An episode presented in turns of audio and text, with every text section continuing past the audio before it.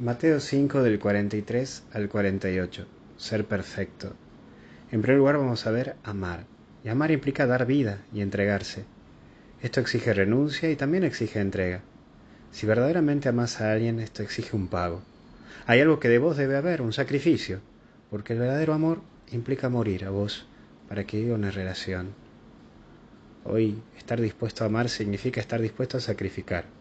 Y estar dispuesto a sacrificar también significa renunciar. Renunciar verdaderamente para ganar. O lo que muchas veces yo te digo, hay que perder para ganar.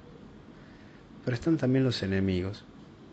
Hay personas que efectivamente te harán la contra y te complican la vida. El problema es que vos le des un lugar privilegiado en tu vida y que centre tu vida en esa persona que te hizo daño, olvidándote de todo lo otro que hay a tu alrededor. Tu vida no se reduce a una persona o a un grupo de personas que se ríe o que te hiere. Tu vida te lleva a aprender de esas heridas que otros te hicieron y es de ahí sacar la fortaleza de los propios golpes. Y por último la perfección, y es aquí entendido como plenitud. Significa sacar la mejor versión de vos mismo y no te detengas en los golpes y errores, más bien busca lo que te ayude a ser esa mejor versión de vos y esforzate por crecer día a día. Que Dios te bendiga y te acompañe en el nombre del Padre, del Hijo y del Espíritu Santo. Y hasta el cielo no paramos. Cuídate.